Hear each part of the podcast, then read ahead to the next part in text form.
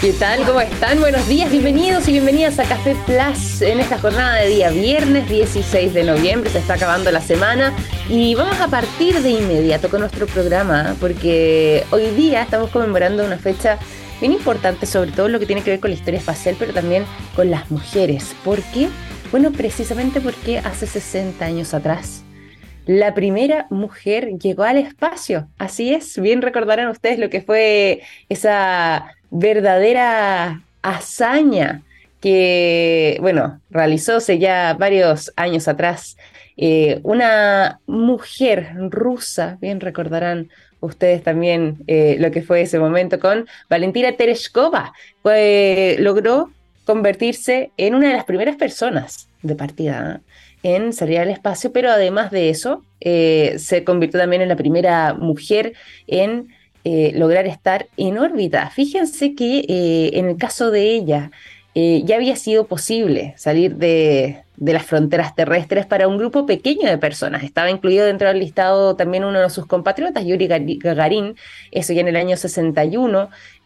sin embargo, después continuó todo este camino, bueno, sin contar también la cantidad de eh, estadounidenses que habían salido, que no eran muchos en esa época. Alan Shepard había logrado también traspasar las fronteras ya en el año 62. Rusia, bien sabemos, o más bien la ex Unión Soviética en esa época con Yuri Gagarin era el que venía haciendo historia. Sin embargo, como les decía, la tercera persona en cruzar eh, estas fronteras y eh, seguir avanzando hacia esta verdadera hazaña fue esta mujer Tereshkova, que además eh, no volvió a replicar eh, esta hazaña de cruzar las fronteras eh, terrestres para ir hacia el espacio, al menos de parte de otra mujer, hasta el año 1982, es decir, 19 años después, cuando ya repite esta misma hazaña la rusa Svetlana Savitskaya.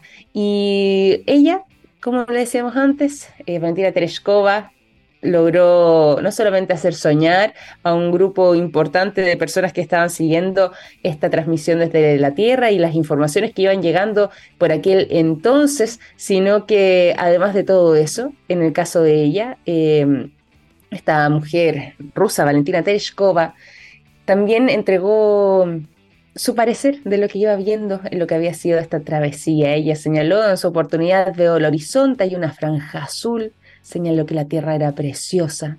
Y de hecho, una de sus frases más célebres es Hola Universo, cuando estaba justamente orbitando hace 60 años atrás. Eh, vino a ser determinante además eh, el trabajo que ella realizó, sobre todo lo que tiene que ver con los roles, el rol de la mujer en este caso en eh, un viaje de este tipo, sobre todo cuando estamos hablando de otros tiempos donde todavía no, existía una visión tan potente respecto a eh, este tipo de escenarios y este tipo de situaciones y finalmente eh, logró convertirse entonces ella en la primera mujer en salir al espacio. Valentina Tereshkova, a quien recordamos el día de hoy cuando se están cumpliendo 60 años de eh, su viaje más allá de nuestras fronteras.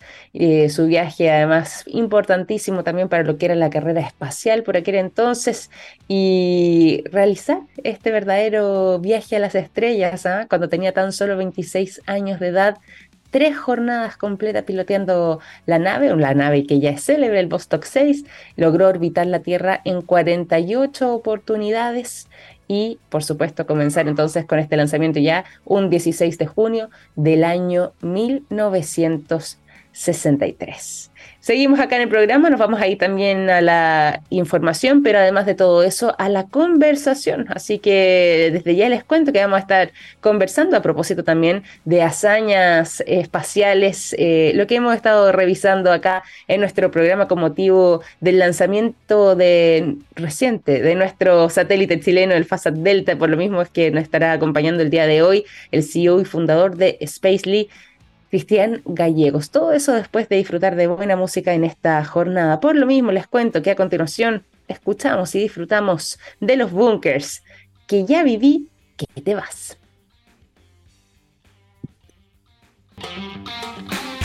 Ya son las 9 de la mañana con 19 minutos. Seguimos aquí en Café Plus. Nos vamos a ir a la conversación, como les decíamos antes, también sobre el tema que estaremos conversando hoy día. Viene siendo sobre este nuevo hito, ¿ah? eh, el lanzamiento del FASAT Delta, este satélite chileno que eh, se realizó exitosamente ya hace algunos días atrás. Vamos a estar profundizando sobre eso y más. Pero antes también les tengo que entregar el siguiente consejo a esta hora de la mañana. Hay productos que nos han acompañado toda la vida, como el yodo, presente en el área de la salud, el nitrato de potasio en la industria de la alimentación, las sales solares en energías limpias y el litio en la electromovilidad. Los productos de SQM ayudan a mejorar nuestra calidad de vida y toda la información la puedes encontrar disponible en su sitio web sqm.com.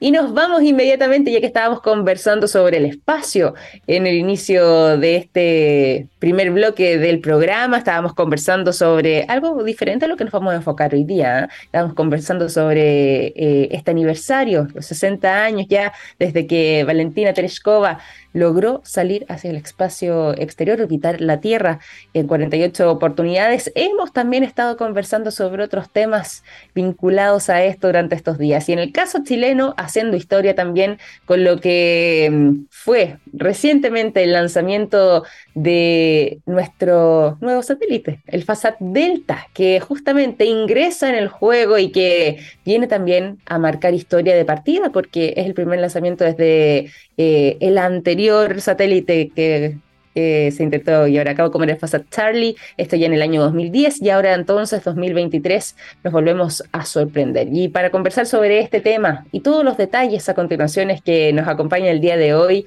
Cristian Gallegos, él es el CEO y fundador de Spacely. ¿Cómo estás, Cristian? Buenos días, bienvenidos a Café Hola, Victoria. Bien, por acá estamos en estas mañanas más templadas que frías que hemos tenido en la semana. Sí.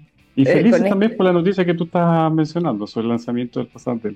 Oye, lo hemos estado revisando todos estos días acá en el programa, eh, lo que fue eh, la fase previa, lo que fue el día mismo del lanzamiento, lo que pasó también posteriormente. Hemos estado entregando acá informaciones y datos, pero queremos por lo mismo conocer más, conocer en profundidad y, y entender también qué es lo que se nos viene por delante. Pero antes de que nos vayamos directamente a lo que tiene que ver con eh, esta hazaña o este verdadero hito eh, dentro de nuestra historia. Te quería preguntar por Spacely. Cuéntanos un poco respecto a Spacely, al tiempo en el que ustedes han estado trabajando y cómo ha sido eh, esa, ese desarrollo como para ustedes como empresa.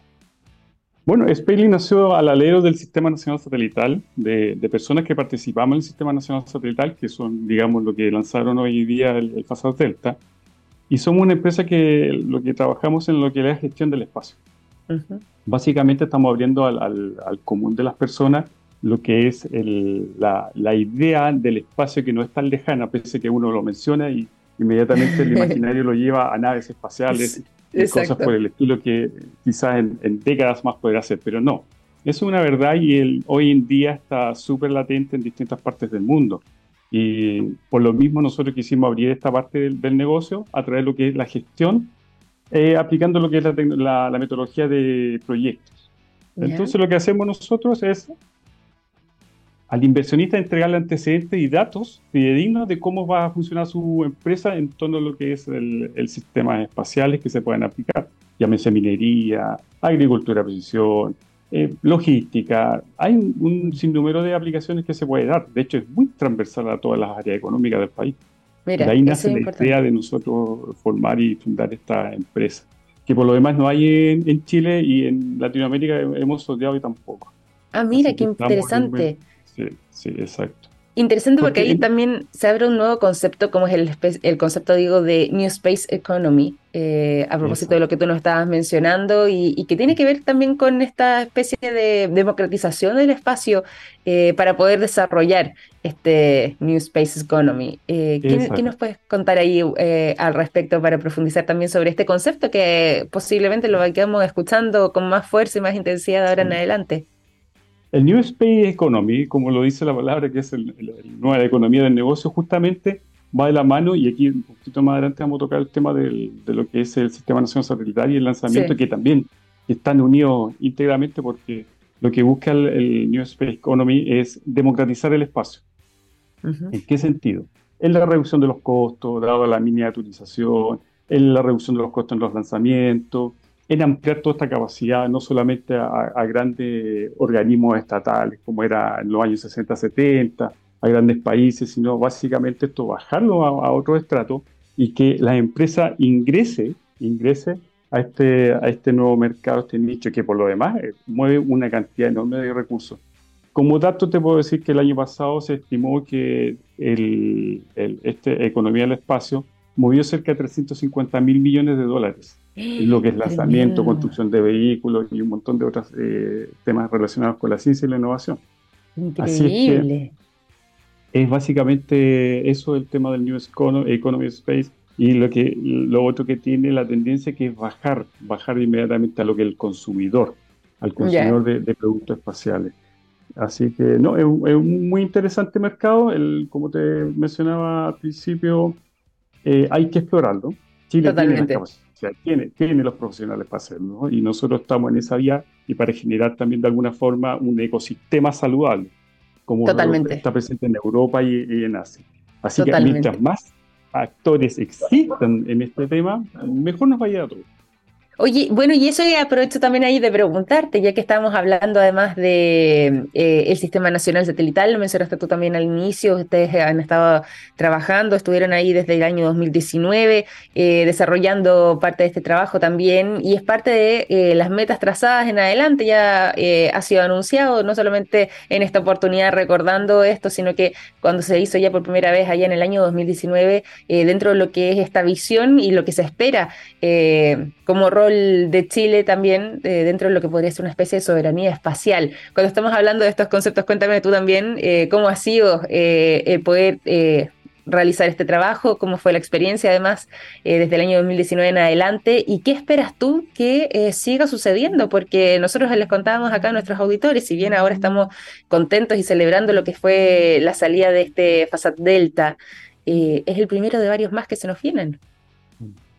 Mira, lo interesante de este tema, que va linkeado a lo que es la nueva economía del espacio, mm. que con pocos recursos nosotros pudimos lograr, bueno, ahora el sistema nacional, yo ya estoy fuera de este tema, ya estoy en la privada, pero se pudo lograr muchos elementos, mucho, una bajada muy interesante en cuanto a la tecnología. Y aquí viene una crítica que hago un poco al, tema de la tecnología hoy en día, lo que es innovación. Hemos estado atrasados en cuanto a lo que es la innovación probablemente tal. Y ahí se genera una especie de, de paradigmas que hay que romper, que tiene que ver con que nosotros como país teníamos muchos recursos, demasiados recursos, y lo que hacíamos era comprar la tecnología. No había una transferencia como tal de, tecnología, por tanto no había innovación. Lo que mm. sí ha hecho otros países como Argentina, que están años luz de nosotros, y eso hay que reconocerlo, es más, antes que se me olvide este detalle, en el lanzamiento de Fasad Delta, en, la misión que sea la misión justamente la número 8 de, de transporte de estos elementos, habían cuatro satélites de una empresa argentina. Cuatro satélites, de la misma masa que teníamos nosotros. Entonces eso habla también mucho de, lo que estos paradigmas no, están presentes en nuestro país.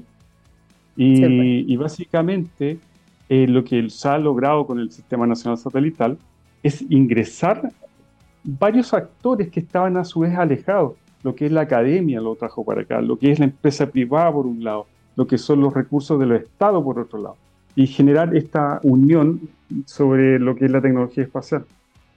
Así que más allá del envío satélite se está generando todo un concepto de virtualidad en torno a lo que es la innovación, lo que es el desarrollo de tecnología por parte de, Chile. Y de ahí viene el tema de que al principio como se abordó el proyecto, tiene muchos de estos conceptos de, tomar a estas grandes entidades y, y centrarlas en el mismo, digamos, edificio. ¿Me entiendes? Entonces es muy interesante lo que se quiere lograr. Más allá de tener una capacidad de observación, más adelante se puede llegar a tener una capacidad de, de comunicaciones, de generar una red de satélites para lo que es posicionamiento global, entonces se abre y además lo más interesante de todo es que esa, esa tecnología que se va innovando, que se va generando en laboratorio y en todo lo demás, tiene una bajada eh, al corto plazo a, nivel de la sociedad. Así que es un gran avance, por eso estoy feliz porque este es un puntapiés, un puntapiés a lo que se nos viene. Totalmente. Totalmente. Eh, este, como decíamos antes, primero de esta constelación, cómo, cómo ha sido nombrado que, y de este trabajo que además se va a seguir desarrollando y que posiblemente también nos esté entregando noticias de tanto en tanto aquí en nuestro país y que estaremos, por supuesto, también celebrando, como decíamos antes, eh, lo que tiene que ver con eh, este desarrollo importante para Chile. Pero eh, si nos vamos directamente a lo que tiene que ver con el FASAT Delta, ¿qué nos puedes contar? Queremos conocer un poco más, no solamente cómo funciona, nosotros hemos comentado acá en el programa parte del trabajo que realiza, pero cómo es su elaboración, eh, qué características tiene que lo hacen único para poder además eh, mantenerse durante un buen tiempo eh, en el espacio. Podríamos hacer un símil con el Charlie, podríamos hacer esa comparación para ir graficando un poquito. Ah, Por ejemplo, en cuanto a las resoluciones de imágenes, los dos son de observación de partida, son dos satélites, mini satélites, que están dentro de la masa de los 100, 90 kilos, que son de observación. O sea, tienen una cámara en la cual miran el, terreno, el territorio, ya sea nacional, internacional, donde sea. Lo principal es que el Delta viene a reemplazar a Charlie en cuanto a la resolución. La resolución es muy importante. Yo puedo ver cosas más pequeñas por medio del satélite, del nuevo satélite. Bajo tres bandas o cuatro bandas en este caso, que son la RGB, el rojo, verde y el, y el azul, más una infrarroja. Charlie tenía otros conceptos y tenía otras resoluciones. Por ejemplo, yo podía ver elementos superiores a un metro cuarenta en el terreno.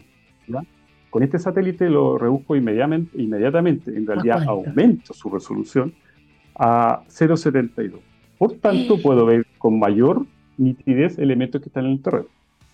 Y lo otro, este satélite, a diferencia de Charlie, Charlie no es malo por si acaso, no lo estoy en su función y sigue volando el pobrecito el Delta eh, no, no, no, requiere de un postproceso para llegar a las resoluciones que estamos hablando de los 0,70 centímetros. En cambio, Charlie sí lo necesita. Ahora, una de las virtudes que tiene Charlie, por eso no lo quiero dejar de lado, es que su vida útil es de 5 años, fue de 5 años establecida por el fabricante.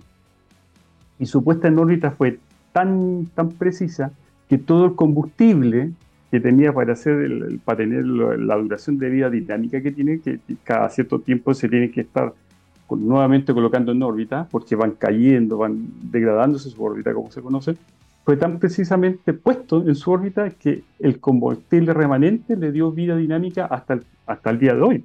De 5 años pasamos a 13 años.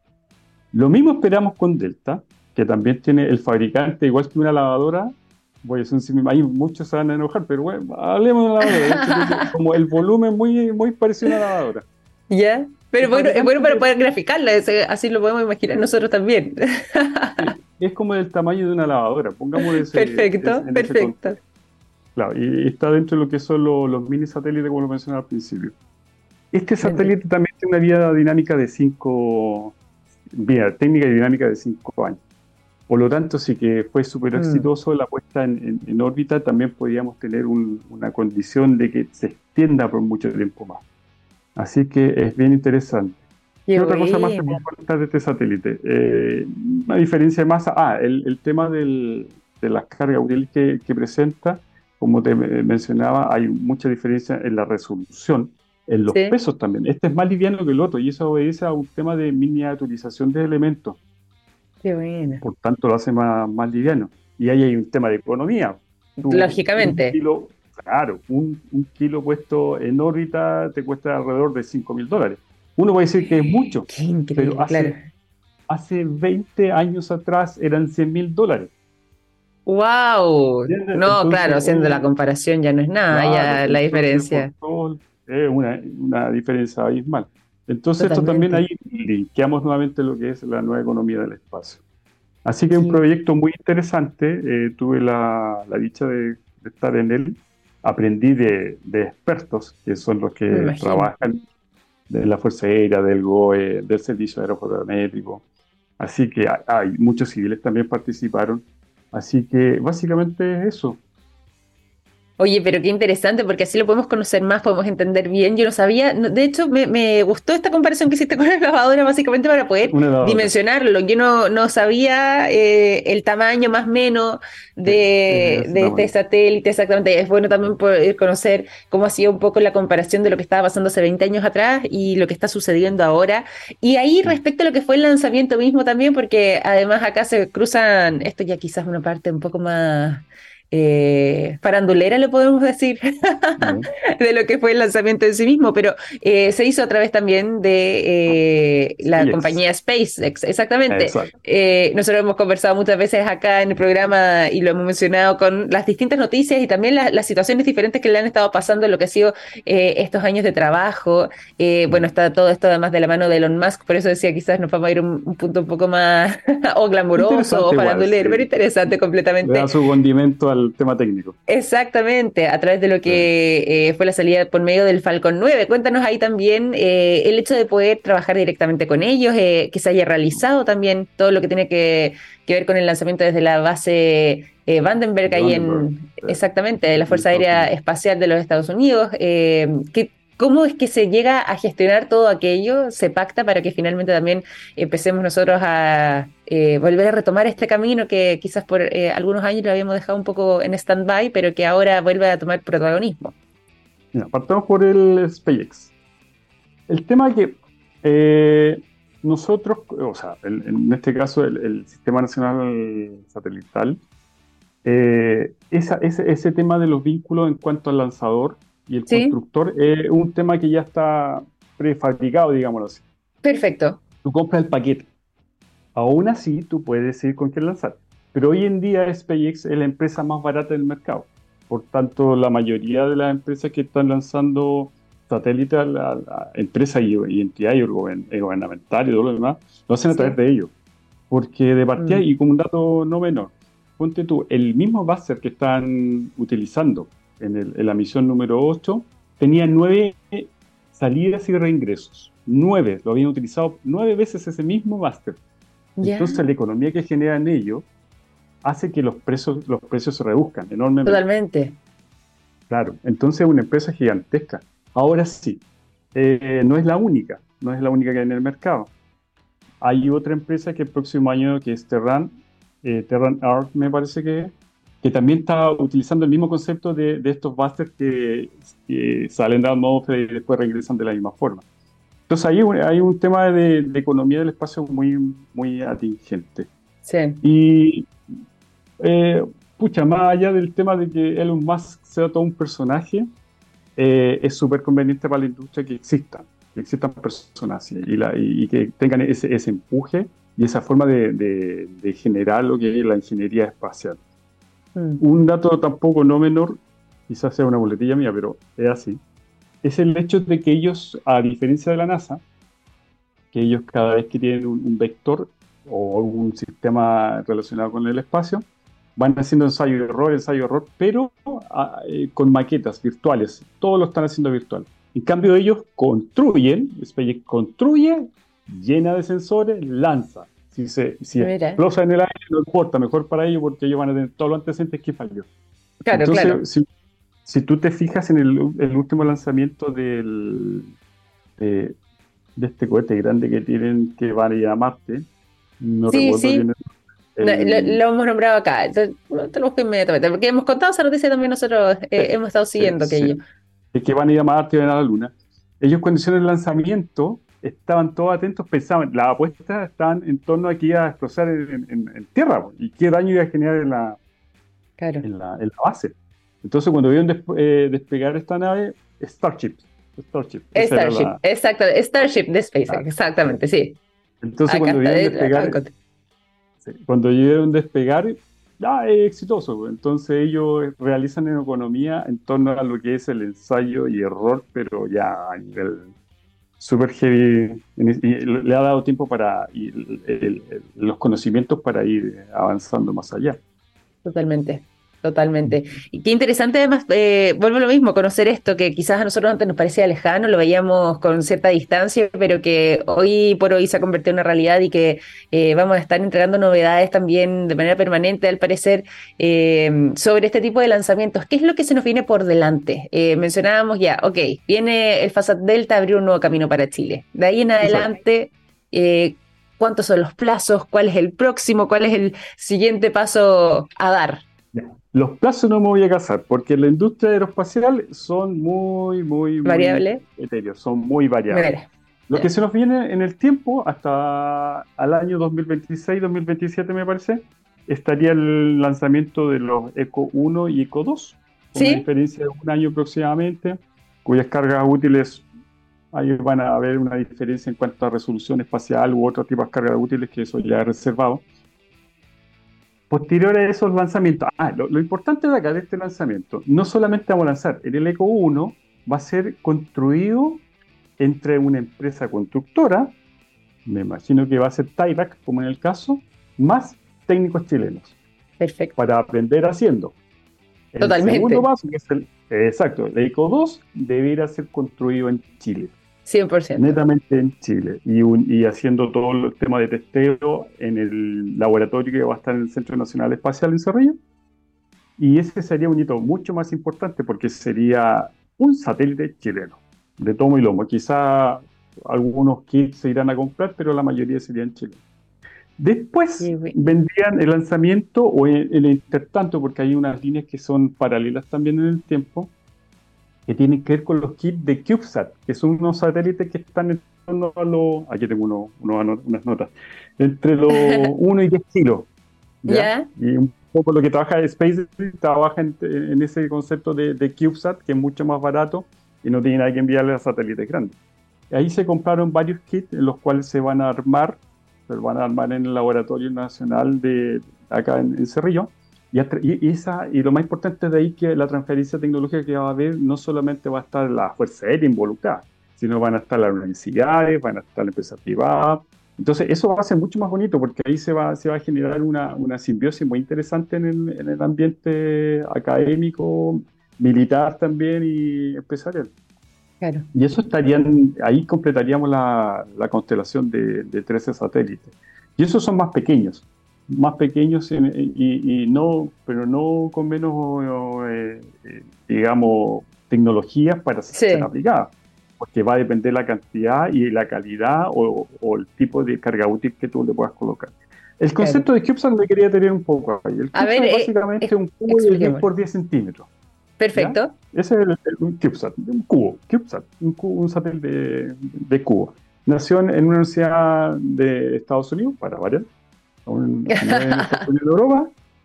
Y, básicamente son cubos de 10 por 10 que son apilables. ¿ya? Perfecto. Tú puedes tener desde un, cubo hasta los 16.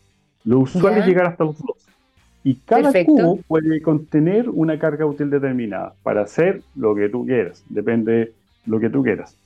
Por ejemplo, puedes tener cámaras hiperespectrales, multiespectrales, puedes tener sensores de otro tipo, comunicación láser, de IoT, de, de lo que de, Internet de las cosas, eh, sensores de distintos ámbitos, eh, comunicaciones láser, intersatélite. Entonces, lo que tú puedas colocar dentro de esos cubos se puede ser enviado. Además que lo otro, como pesan poco, estamos hablando de un kilogramo por cubo, más o menos esa es la, masa que, eh, que pueden estos, estos bichos, le decimos bichos. Estos eh, eh, el costo de lanzar un artefacto de estas dimensiones es sumamente barato. ¿Sí? Y es más.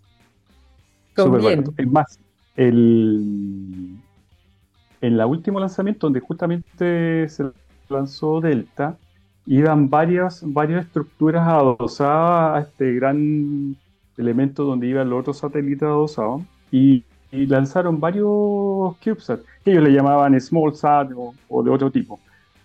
Pero eh, hoy en día, y no solamente en términos educacionales, académicos, se lanzan mm. CubeSat. Eh, hay empresas que se dedican a lanzar CubeSat con ámbito, en el ámbito empresarial, ah, por ejemplo, en el ámbito minero.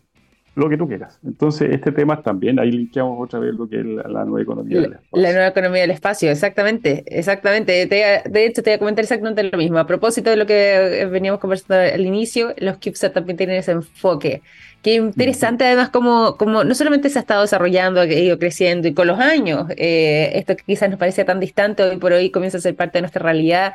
Eh, qué importante además el, el, camino que ha decidido tomar Chile para poder seguir creciendo en esta materia y ser parte, quizás tener su una especie de, como decíamos antes, de soberanía espacial, de alguna forma u otra, en el tiempo, eh, a través de esta verdadera constelación. Y vamos a estar atentos también a las novedades, bueno, de partida que sabemos eh, prontamente nos va a estar entregando Fasat Delta. Eh, se espera que en los próximos 30 días emita sus primeras imágenes, así que eh, vamos a estar atentos a eso y por supuesto lo que se venga también con los próximos proyectos y, y los nuevos satélites que Chile estará disponiendo no sabemos todavía bien exactamente la fecha para cuándo, pero sí eh, en un futuro relativamente cercano, en, mediano plazo quizás, eh, con, más novedades para esta verdadera constelación. Ha sido de verdad que muy interesante poder conversar contigo, nos ha servido muchísimo para poder entender todo esto, conocer un poco más y, y que sentirnos orgullosos también de este eh, momento histórico que estamos viviendo con motivo de este lanzamiento del satélite chileno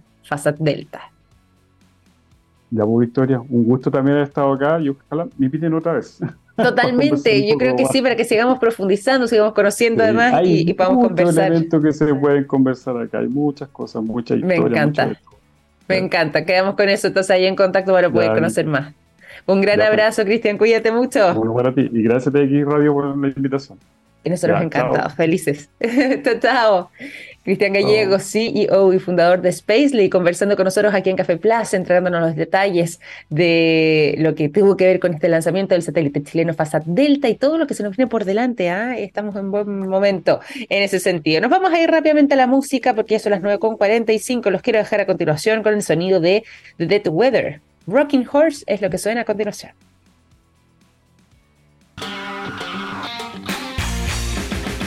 9 de la mañana con 48 minutos, seguimos aquí en Café Plus. Nos vamos rápidamente a la información y también a comentarles a todos ustedes lo siguiente. Los productos de yodo SQM están en tomografías con medios de contraste que sirven para diagnosticar el cáncer. Gracias a eso, millones de personas inician tratamientos oportunos. Los productos de SQM ayudan a mejorar nuestra calidad de vida y toda la información la puedes encontrar disponible en su sitio web sqm.com. Saludamos a SQM que nos acompaña de manera permanente aquí en el programa y nos vamos también entonces directamente a un tema que, por supuesto, nos viene a preocupar bastante. ¿Y por qué? Bueno, porque el Servicio Europeo Copernicus acaba de entregar un nuevo reporte respecto a lo que tiene que ver con la temperatura media global. Y fíjense que sí, hay un nuevo récord, tristemente, que data justamente de este mes, del mes de junio, sobre todo de principios de este mes.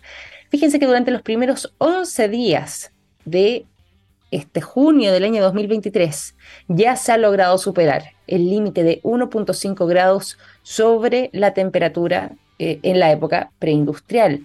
¿Por qué esto es delicado y peligroso? Bueno, justamente porque ya sabemos que pasando esa barrera de 1.5 grados, que era la meta trazada, ¿cierto? Hace bueno, ya en cuántas instancias, pero una de las más conocidas en lo que fue el Acuerdo de París, que no podíamos superar aquello antes de comenzar a evidenciar cambios significativos en los ecosistemas y por supuesto afectar a nuestra vida en la Tierra, ese era el ideal de tope, que no hubiera un momento que superara eso. Bueno, fíjense que ya ese límite ha sido superado durante este mes de junio, en los primeros 11 días de este mes de junio, pero también se puede atribuir gran parte de esto no solamente a el evidente calentamiento global que, hemos estado eh, manteniendo durante los últimos años, sino que además coincide con lo que es el inicio de este fenómeno meteorológico conocido como el fenómeno del niño, que sabemos este año en particular.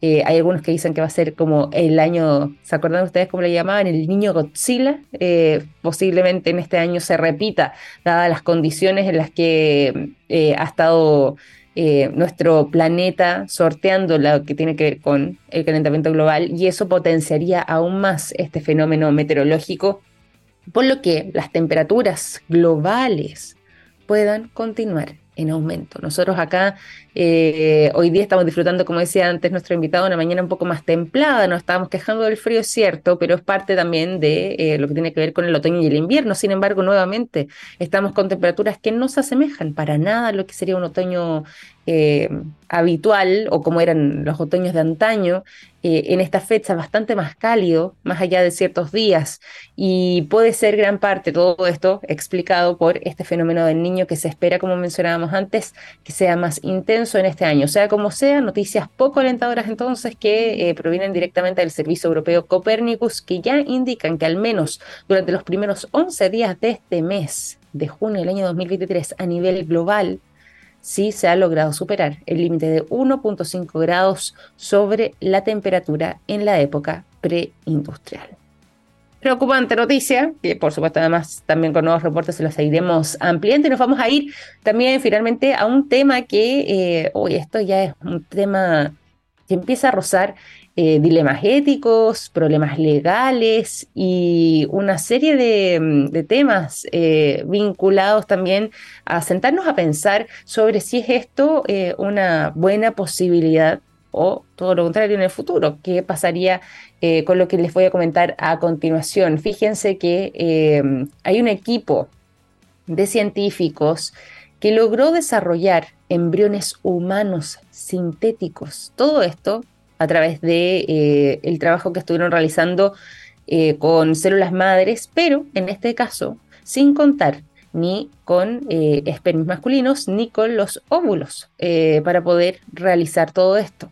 Se trata todo esto además de un de un trabajo que, como les veníamos diciendo, ya llevaba un tiempo desarrollándose y que viene entonces a marcar un antes y un después en todo lo que tiene que ver con el avance de la ciencia en eh, este tipo de temas, pero planteando, como mencionábamos antes, no solamente temas legales, sino que incluso éticos, eh, éticos digo. Esto fue publicado recientemente en eh, el diario británico The Guardian, que los apunta como un sistema innovador, un paso adelante de la ciencia y la investigación, pero vuelve a resaltar esta otra mirada tan fundamental como tiene que ver con el cruce de la ética y, bueno, lógicamente lo que tiene que ver con los aspectos legales en un caso como este. Sea como sea, este es un trabajo que se está desarrollando tanto en Estados Unidos como en el Reino Unido y em, posiblemente en algunos días más se den a conocer mayores detalles de lo que ha sido esta investigación y finalmente este trabajo. Lo que hoy por hoy sabemos y que ha sido parte de la noticia es que